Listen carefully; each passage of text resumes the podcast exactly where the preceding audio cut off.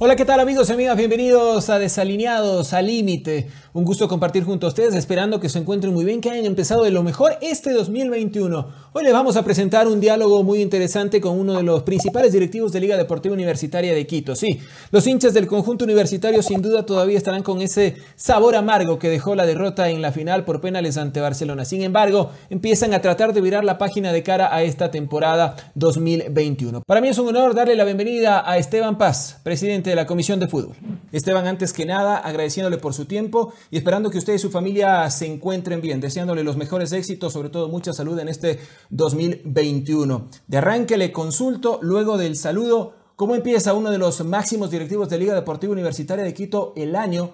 Una vez que han perdido dos finales seguidas, dos finales en penales, dos finales ante Fabián Bustos y además la última ante Barcelona en el Rodrigo Paz Delgado. ¿Cómo le va? Bueno, un cordial saludo, Eduardo. Un feliz año para ti y para toda tu familia. Bueno, mire, dar la vuelta a la página. Se, se hizo un buen año pese a todas las dificultades, a las circunstancias adversas que tuvimos que vivir, pero en este momento ya tuvimos que tirar la página y pensar en, en lo que se viene, ¿no? Objetivos nuevos y seguir eh, buscando ser un equipo protagonista, ¿no? Altamente competitivo dentro de una contracción económica que se viene, que seguramente hará cambios en el equipo, ¿no? Y justamente de eso le voy a consultar ya de la temporada 2021, Esteban, de la coyuntura. Pero antes quiero irme un poquito en retrospectiva para saber sus sensaciones. ¿Fue quizás la derrota ante Barcelona eh, a lo largo de toda su trayectoria como directivo, como hincha de liga? Eh, ¿Esta derrota en la final, en los penales, fue la más dura que usted recuerde con, con liga o quizás hubo otras para usted? Para saber ganar hay que saber perder. ¿no? Esta vez, eh, otra vez, la tanda de los penales no nos eh, permitió pasar. Son parte de las circunstancias y las situaciones que uno puede tener en el fútbol. ¿no? Eh, me parece que una, una serie muy pareja.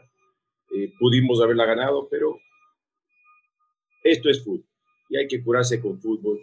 Eh, hemos tenido derrotas muy sufridas, también con Emelec en casa, también hemos tenido que perder contra contra equipos como Manchester United en una final que también me costó mucho perderla en el Mundial de, de Clubes, porque esa también fue una, un sueño hecho realidad. Pero sin duda el golpe más fuerte que he tenido como liga es cuando tuvimos que, que golpearnos y, y, y, perder la categoría y pasar a una categoría de Serie B en el 2000. Esa fue seguramente el golpe más duro que hemos tenido como dirigentes pero a todos nos hemos recuperado y nunca hemos bajado los brazos. Y ahora hay que seguir recuperando el protagonismo y seguir pensando en ganar. Yo le preguntaba esto justamente porque he conversado con muchos hinchas y claro, eh, el dolor era comparable a lo que usted decía, el tema del descenso allá en el 2000 y sobre todo por estos 23 años que se habla del invicto en el Rodrigo Paz Delgado. Y a propósito de esto, eh, Pablo Repeto dijo que de todas maneras, dentro de todo lo negativo, el invicto se mantenía. ¿Para usted tiene relevancia realmente este tema del invicto? ¿Se perdió, no se perdió el invicto? Su padre también se ha referido esta semana al respecto. En, en términos reales, el invicto se mantiene porque no nos ganaron en, la, en el partido. Ya hubo una época, en, creo que fue en 2003 o el 2004, no recuerdo específicamente el año, ya se definía por penales un uh -huh. punto más, un punto menos. Y ahí también Barcelona ya ganó, entonces, y el invicto continuó. Miren, el tema es que acá hay un título de por medio, ¿no?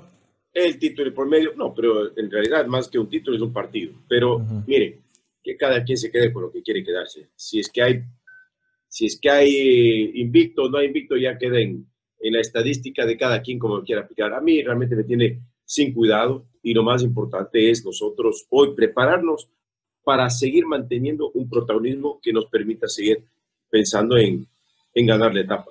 Esteban, ¿y cuál es su percepción de la relación entre Pablo Repeto y la hinchada? Le pregunto esto porque cierto sector, no se puede generalizar, ha sido bastante reticente con el técnico Pablo Repeto. Eh, quizás no se lo ha valorado que algunas cosas, por ejemplo, los ha llevado a los últimos tres finales del campeonato ecuatoriano, ha conseguido tres títulos, eh, lo que ha sucedido también en la Copa eh, Libertadores, etcétera. Pero más allá de todo esto, ¿cuál es su percepción luego de esta derrota ante Barcelona? Me parece que que Pablo ha logrado lo que en muchos años muchos técnicos no han logrado. La estadística de Pablo es de las mejores como técnico.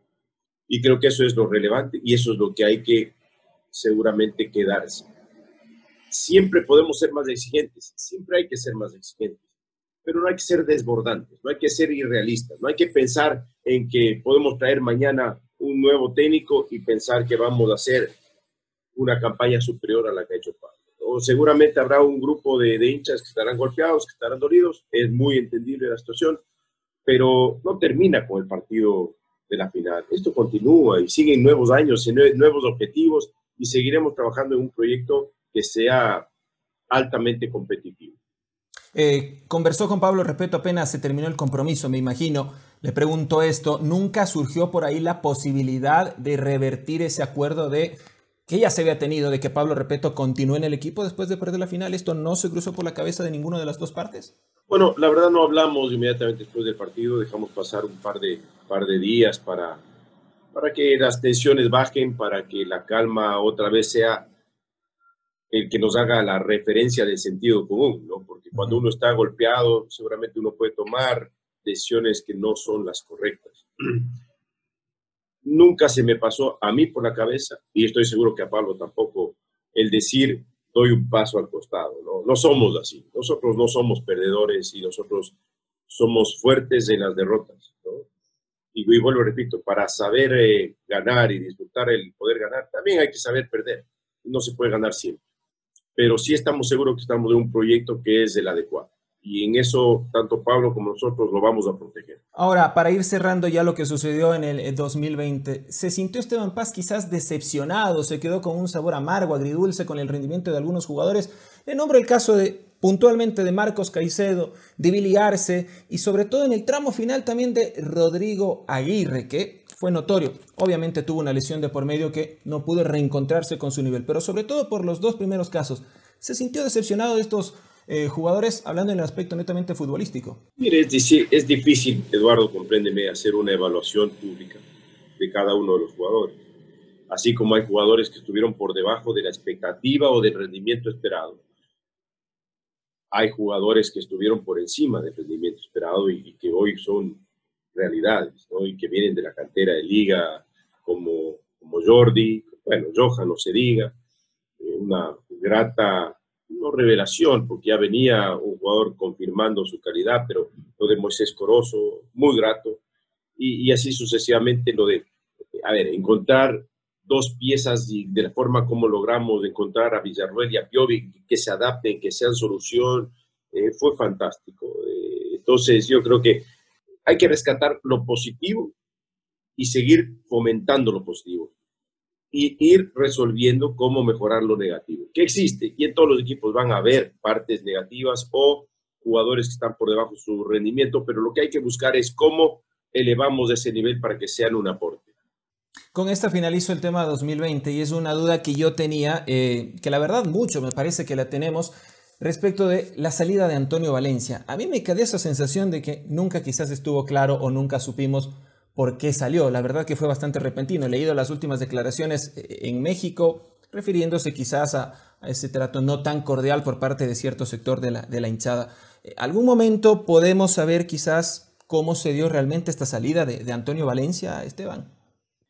Creo que me puedo poner en tu posición al lado tuyo poco elucubrar, porque tampoco estoy muy claro por qué salió Antonio. Siempre me, me dejó una intriga muy grande, una decisión tajante de repente, después de, un, de cuatro meses de pandemia, fue una decisión del tajante. O sea, usted tampoco, usted tampoco sabe claramente los motivos de por qué se fue Esteban. No, tampoco sé. ¿Pero y qué les dijo? Mire, empezó a, a, traernos a colación una serie de factores y, y de sentimientos del por cual él toma su decisión. Principalmente creo que fue un tema de decisión familiar. Después se confundió y la gente empezó a especular que la economía, que la plata, no, secundario para Antonio, para nosotros. Eh, me, golpeó mucho la salida de Antonio, tengo que, tengo que aceptarlo porque eh, la inversión que hicimos es como una referencia importante dentro del club para todo lo que queríamos proyectar y, todo lo que había dado. Eh, hicieron y vieron factores, yo no diría de los hinchas, porque mira, no puede esperar que los hinchas reaccionen positivamente cuando ves en el equipo contrario un jugador de la magnitud de Antonio. Y que haya escogido Liga. Todo eso fomentó muchísimo el que el hincha se, se proyecte en redes sociales y lo, no trate de, de no, trate de insultar. Y eso, le, eso seguramente más a su familia y a su entorno le, le afectó. Pero yo sí creo que fue muy motivado por medios de comunicación. Por, no digo todos, por favor, ¿no? Pero sí hubo un sector de los medios, tú puedes también evaluarlo, ¿no? Esa es mi posición, mi opinión. Creo que hubo un sector de los medios de comunicación, principalmente de, de Guayaquil, que estuvieron muy incisivos contra, contra Antonio, ¿no? Y eso fue lo que motivó seguramente a que haya una, una red mucho más amplia de, de hinchas que lo, lo traten mal, ¿no? Bueno, la verdad me sorprende que incluso usted tampoco haya sabido los motivos realmente por los cuales Antonio Valencia eh, eh, se fue. ¿Qué pasa en liga con, los penales, Esteban? ¿Su, experiencia qué, qué, le dice? Eh, creo que este problema no es nuevo, porque además si nos remontamos a época del Cachete Morales, de José Francisco Ceballos Jr., pasaba algo similar. No había quien cobre los penales o si cobraban lamentablemente no tenían obviamente la efectividad del caso. Y ahora llegan dos finales y se repite la historia. Mira, Eduardo, no hay, no hay una respuesta exacta a tu pregunta. Han habido momentos en que hemos ganado por penales, han habido definiciones importantes que la hemos ganado por penales en la historia de Liga. Y esta es una historia nueva en la cual no estamos logrando por penales ganar. La, la verdad, lo, los penales es una ruleta rusa que le puede pasar a cualquier equipo del mundo, sea selección nacional, sea equipo eh, de un torneo nacional. Es una lotería. Y si te toca perder por penales, digamos, ¿qué, qué puede hacer? Ya es una lotería final. Si no lo pudiste resolver durante los 90 minutos, te toca ir a esa, a esa fase y puede pasar lo que sea. No creo que sea específicamente que Liga tenga un problema con los penales, simplemente nos ha pasado que en dos finales no hemos podido lograrlo. Ahora, ya me meto en esta temporada. De 20 a 14 millones, entiendo que se va a reducir el presupuesto de liga, 35% es lo que tengo conocimiento. Eh, ¿Cómo le va a afectar esto a la institución y, en la parte futbolística? Quizás podemos saber en qué posiciones o de qué manera se va a ver afectada. Bueno, básicamente no, no, no hablemos de cifras porque las cifras inclusive las desconozco todavía en exactitud por el presupuesto que se está armando en estos días, eh, llegando nuevos auspiciantes, yéndose otros, eh, cambiando jugadores, tratando de bajar la nómina.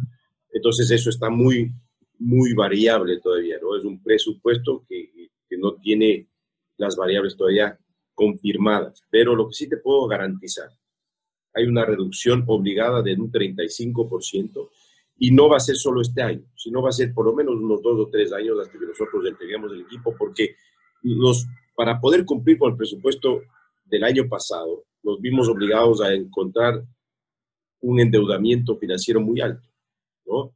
Eh, y ese, ese financiamiento tiene un costo y hay que pagarlo. Entonces, en la reducción del presupuesto, nos va a encontrar un pequeño excedente para ir solventando ese pago, porque si no pagamos esa, ese, esos valores, vamos a meternos en problemas. Y no queremos tener problemas con la institución, queremos que siga fortalecida y con salud, económica, por eso tenemos que ir a hacer un desmontaje proyectado para tener una salud económica interna. Y este desmontaje proyectado incluye que, por ejemplo, tenga que salir jugadores como Rodrigo Aguirre, eh, que tengan que salir más jugadores. ¿De qué manera se lo va a hacer? Tendría que salir algunos jugadores costosos, sí, como tú bien lo confirmas, y tendría que, que hacer, haber una negociación directa con algunos jugadores para ver una reducción de, de sus salarios. No hay otra. Y Rodrigo Aguirre. Sea, Aguirre es uno de ellos, ¿verdad? Aguirre hay una posibilidad. En el momento es una mera posibilidad de que se pueda confirmar en estos días alguna posibilidad de salida, pero no es concreta. Entonces, estamos ahí, ¿no? Se habla de, de que ya llega tal jugador extranjero y tal jugador. No hay absolutamente nada. Lo único que tenemos es confirmado a Martínez Borja, Zunino, Piovi y Villarroel. Estamos negociando con Gavarini para tratar de solventar su, su retorno y después estamos tratando de buscar un acuerdo por Rodrigo Aguirre. Si se llega a dar el, el, acuerdo con Rodrigo Aguirre, en ese momento podríamos dar el paso para buscar un sustituto que en este momento no lo tenemos ni lo hemos buscado, porque no podemos buscar y comprometernos si no tenemos solventado primero lo de Rodrigo Aguirre. Franklin Guerra podría ser otro de los que pueda salir para también ayudar al tema económico no ha llegado absolutamente ninguna propuesta por Franklin. Eh, ha habido sondeos por Jordi, por Johan, que son los que más o menos mueven el mercado. Pero te puedo decir que el mercado internacional está parado, totalmente parado. De Europa se mueve muy poquito. De México casi nada, más son movimientos internos que han hecho. Y la MLS, que es otro, otro mercado que ha movido, también está muy pausado. No, yo creo que para que esto empiece otra vez a funcionar, por lo menos va a pasar un año, por lo menos. ¿En qué posiciones eh, buscaría Liga reforzarse para esta temporada, más allá de estos problemas económicos? Mira, lo principal y lo, lo más importante es sostener la base, sostener el 90 y pico por ciento de los jugadores. Porque esa base, esos jugadores, a ver, nos puede gustar uno más que otro o no nos puede gustar tal o cual jugador y, podemos empezar a, a, llegar con adjetivos negativos con un jugador que no me gusta. Puede ser, pero estos jugadores y esta base nos ha llevado a tres finales. Tres finales. Entonces hay que mantener la base porque algo beneficioso y diferente tiene que tener esta, estos jugadores, ¿no?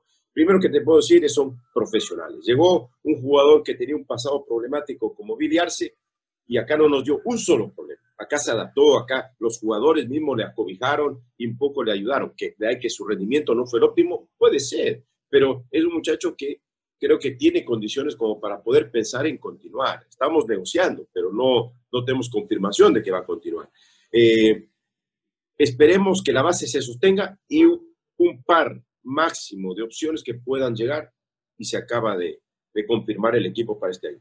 Y dentro de estas opciones le voy a preguntar, porque la hinchada obviamente quizás es la más incisiva este momento, quiere saber, ¿estaría por ejemplo Janer Corozo, el tema de Joao Ortiz? ¿Están cerca, no están cerca? ¿Se ha conversado? ¿Cómo está? Entiendo, obviamente, que usted debe ser sigiloso en, estos, en estas negociaciones.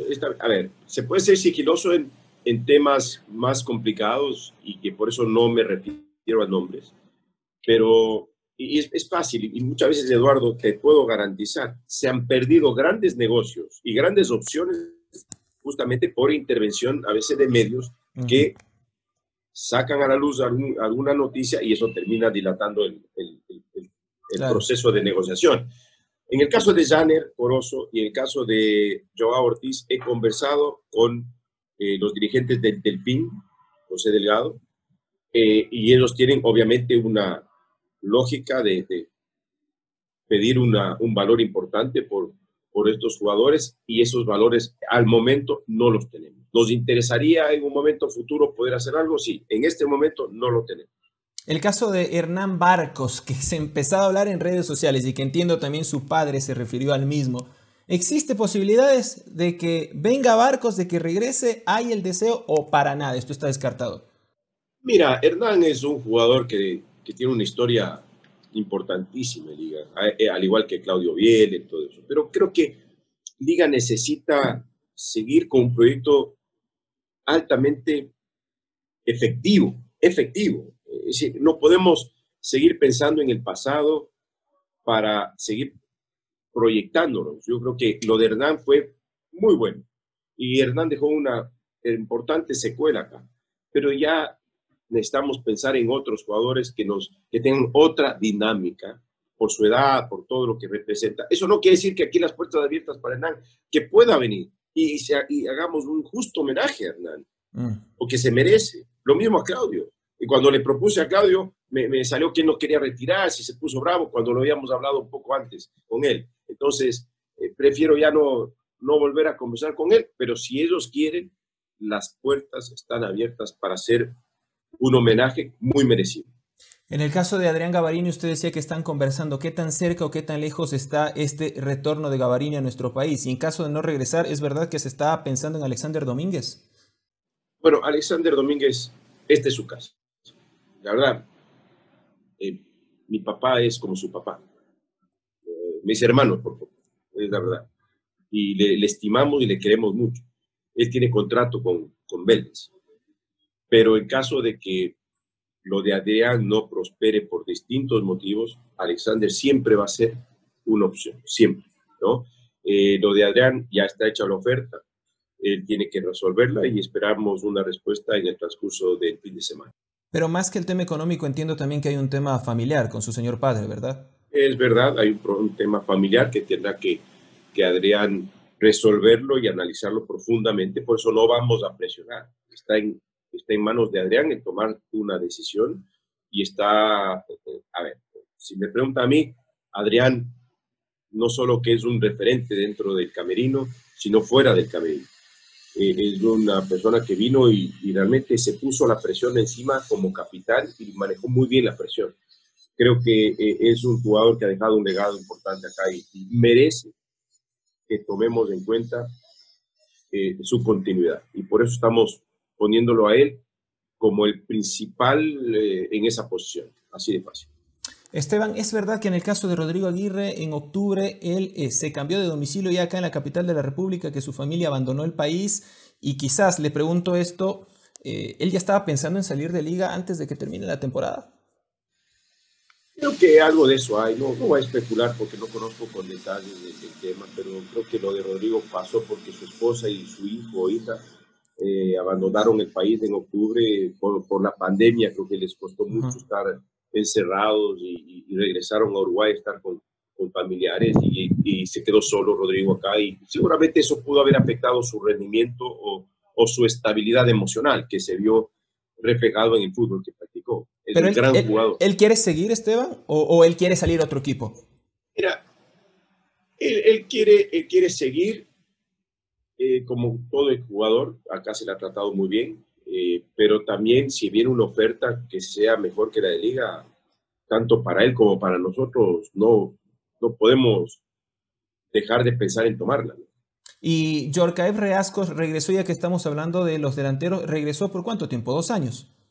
Bueno, tiene contrato con nosotros, entonces esperamos su retorno y ya será la decisión de Pablo, repito, a, ver eh, si, si, continúa con nosotros o le cedemos para que siga creciendo. Creo que ha hecho un año bueno en México y ahora está la posibilidad de que se quede con nosotros. En el caso de Anderson Ordóñez, Esteban, que lamentablemente no ha tenido buena fortuna con el tema de lesiones, ¿qué va a pasar? Bueno, Anderson es un gran jugador, la verdad, yo tengo una fe. Indudablemente. Es espectacular, pero la verdad es de cristal. Juega tres partidos, se rompe. Entonces hay que tratar de creo que mentalmente hay que trabajar mucho con él para que vuelva a estar en una posición. Él, le va a costar por lo menos seis meses más para ponerse a punto. Y claro, esperamos que este año tenga salud y, con eso se pueda proyectar, porque tiene una carrera bastante irregular. Pero va a seguir en liga, ¿no? Es difícil, ¿no? ahora que pueda moverse, está lesionado. Entonces, mientras esté lesionado, difícil se va a mover. Y si es que no está jugando, difícilmente algún equipo lo pueda, se pueda interesar por él. Ok, perfecto, me queda claro entonces. Eh, finalmente, para ir cerrando, eh, Esteban, otra vez vuelvo al tema económico eh, y acá esta pregunta le interesa mucho a los hinchas. ¿Qué va a pasar con los super hinchas? Porque el año pasado, tengo entendido, em, obviamente llegó la pandemia y se dijo que quienes adquirieron super hinchas el año pasado les servía para este 2021, pero todos sabemos la situación de la pandemia que estamos viviendo. Preveo yo, puedo estar muy equivocado, que se va a seguir jugando sin público. Yo creo que sí, se tiene que seguir jugando sin público. Vemos Ecuador, vemos el mundo entero, ¿no? El mundo entero, ¿no? Y, esta pandemia está afectando mucho, ¿no? Entonces no vamos a poner en riesgo la vida de las personas para que asistan al fútbol, no tiene sentido. Ya arriesgamos la vida cada que salimos a, trabajar o a la calle a comprar cosas para la casa, entonces no podemos pensar en el entretenimiento que puede fomentarse a través de, del fútbol. Si bien es cierto, hay que empezar a tratar de tener una normalidad de vida, pero tampoco llevarla al punto del riesgo. ¿no? Y además que eso depende, no depende de liga, de los dirigentes, ni, del fútbol nacional, depende de lo que dictaminen las autoridades. Y hay que ser absolutamente consecuente con eso y respetuoso. Entonces, cuando las autoridades vean que es factible volver al fútbol, las puertas estarán abiertas del estadio y ahí los que tengan comprado, obviamente, super hinchas tendrán el crédito por el tiempo que, que eso de, eh, demande, ¿no? Esteban, eh, las dos finales, ¿cómo terminó la relación con la directiva de, Barcelona? Eh, ¿Terminaron en buenos términos? ¿Hubo algún tipo de, problema? Más aún después de todo este tema que también ya fue aclarado por su parte, hay su versión eh, del tema de las luminarias en el festejo. Bueno, yo, la verdad yo no, no, no, entendí el tema de las luminarias. Cualquier respuesta que te dé Eduardo seguramente tendrá su cola de crítica o seguramente hará un análisis de, mentira, de engaño y de que hicimos algo a propósito. Y está en cada quien. Nosotros sabemos qué pasó y, hemos pedido disculpas por ello. No, no, no, no, mm. vuelve a pasar. y creo que ya hemos hecho hasta un comunicado público de eso. Con respecto a la dirigencia nacional no tenemos ninguna relación y prefiero mantenerlo así, que haya la relación de entre dirigentes como normalmente hay, pero relación así personal ninguna después, después de cómo se han comportado, ¿no? Porque qué fácil es insultar y a la réplica decir, ah, no, es un separatista, porque me responde.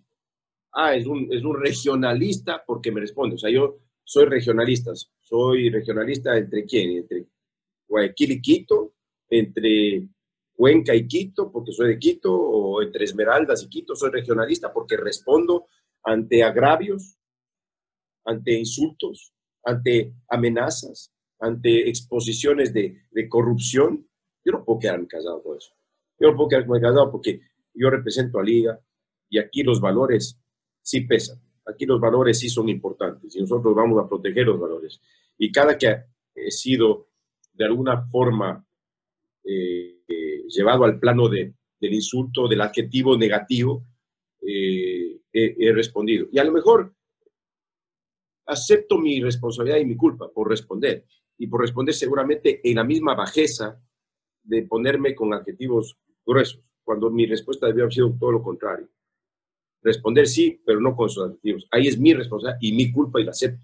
Y aceptaré cualquier consecuencia sobre eso. Pero eh, no puedo tener una relación con gente que se ha comportado como se han comportado. Es decir, que al interior de la Liga Pro eh, quizás eh, no está tan unido el gremio de los directivos del fútbol ecuatoriano o estoy equivocado. ¿Es solo una cuestión entre dirigentes de Liga y de Barcelona? Seguramente es un tema mío personal con, con dirigentes que han tenido epítetos y, agravios con nosotros. Y prefiero, pero el resto de los dirigentes yo veo que hay cordialidad y hay amistad y hay respeto. ¿Con Nasib Name, por ejemplo? Ningún. Y prefiero no tener. Entonces, sí hay algunas discrepancias al interior. Simplemente pensamos totalmente distintos. Vemos la vida, Eduardo, completamente distinta y con alguien que no tenemos más o menos ningún tipo de comunión en ideas, prefiero no tener ninguna relación. Eso no quiere decir que yo estoy en contra de Melec. Es, específicamente con su dirigente. Eh, eso, entre, digamos, Diego Castro, Isaac Álvarez, pues, tienen muy buena relación con el resto de dirigentes. ¿Y con el presidente Lor?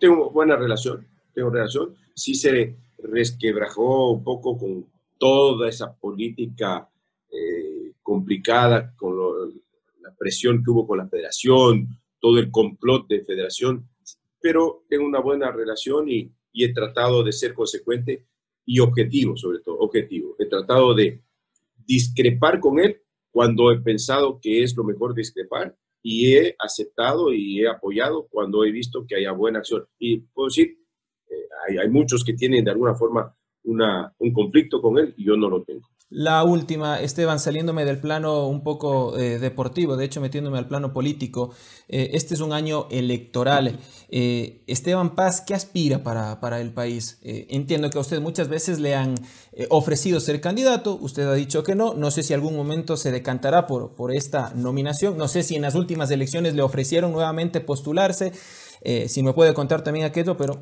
¿qué aspira usted en este año electoral? Eduardo, sabes que mi padre siempre me dijo, nunca digas no a la política, porque la política es la mayor posibilidad que una persona tiene de servir, de servir a su comunidad y a su sociedad. Y mi papá me, y mi mamá sobre todo también me, en un momento dado me, me decían, piénsalo, analízalo, mira cómo se puede hacer, cómo se puede servir. Y yo tengo el gran, la gran experiencia de haberles visto a mis padres trabajar por la ciudad de Quito.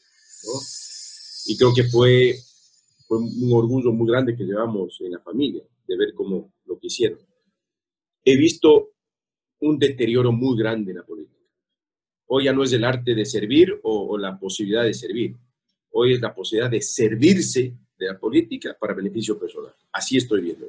¿no? Y, diez años antes de este gobierno, que fue terrorífico, cómo se manipuló, cómo se manejó, me, me quedé realmente preocupado y, y no soy, no soy, no puedo ser político con esas condiciones, porque las condiciones hoy es tener que ceder de lo que tú piensas, de lo que tú crees, de tus valores, le volvieron, para poder lograr cosas. ¿Le volvieron a ofrecer alguna candidatura recientemente? Varias veces, ¿Y recién, en las últimas elecciones igual? En las últimas elecciones. ¿A la presidencia, a la vicepresidencia? A la vicepresidencia, a la vicepresidencia. ¿Podemos saber con quién?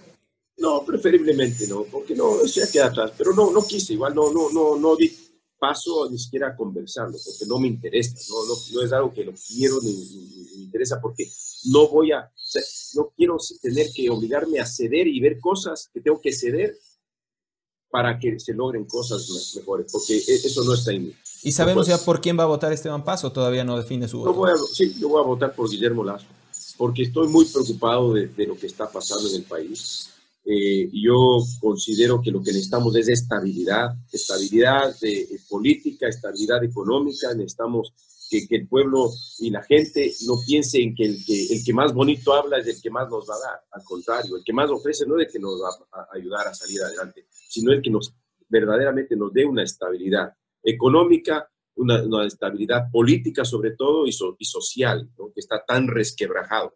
Eh, yo creo que Guillermo Lazo lo puede lograr y por eso abiertamente y públicamente he dicho que es el candidato por el que voy a votar. Esteban, yo le había dicho, esta es mi última pregunta, no sé si tiene su celular a la mano, pero en eh, nuestro programa tenemos la participación de la gente. Hay unos hinchas de liga que le quieren solicitar una, una pregunta. Yo le acabo de enviar un video a su, a su WhatsApp, no sé si lo puede, lo puede revisar. Eh, es una pregunta muy, muy corta. Es una familia hincha de liga que le pregunta lo siguiente.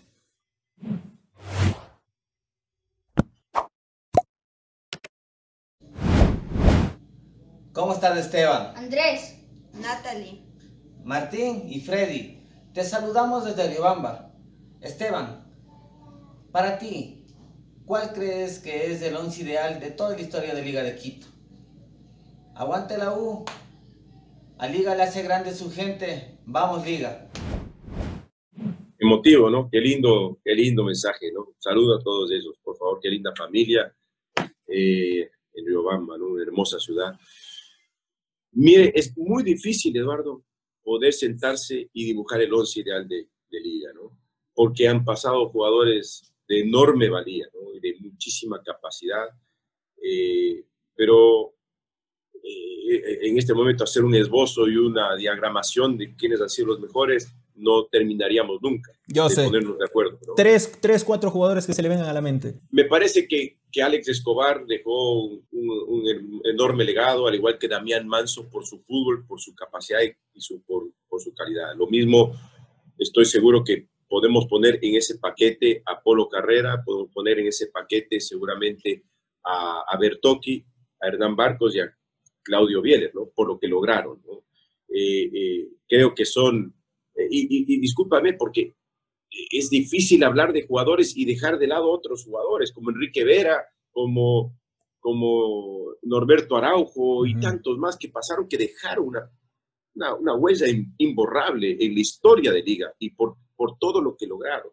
Pero si tengo que armar por justicia un once ideal, me quedo con el once ideal del 2008, que lo, lo, lo ganaron todo. ¿no? Lo ganaron absolutamente todo. Faltó el Mundial de Clubes, pero de ahí lo ganaron absolutamente todo. Y yo me quedo con su amabilidad, su caballerosidad de siempre, estimado Esteban. Le mando un abrazo, reitero los saludos para su señor padre que le decía antes de empezar la entrevista, los mejores deseos y sobre todo mucha salud en este 2021. Le mando un abrazo. ¿ah? Gracias, Eduardo. Un cordial saludo. Te mando un abrazo a ti también.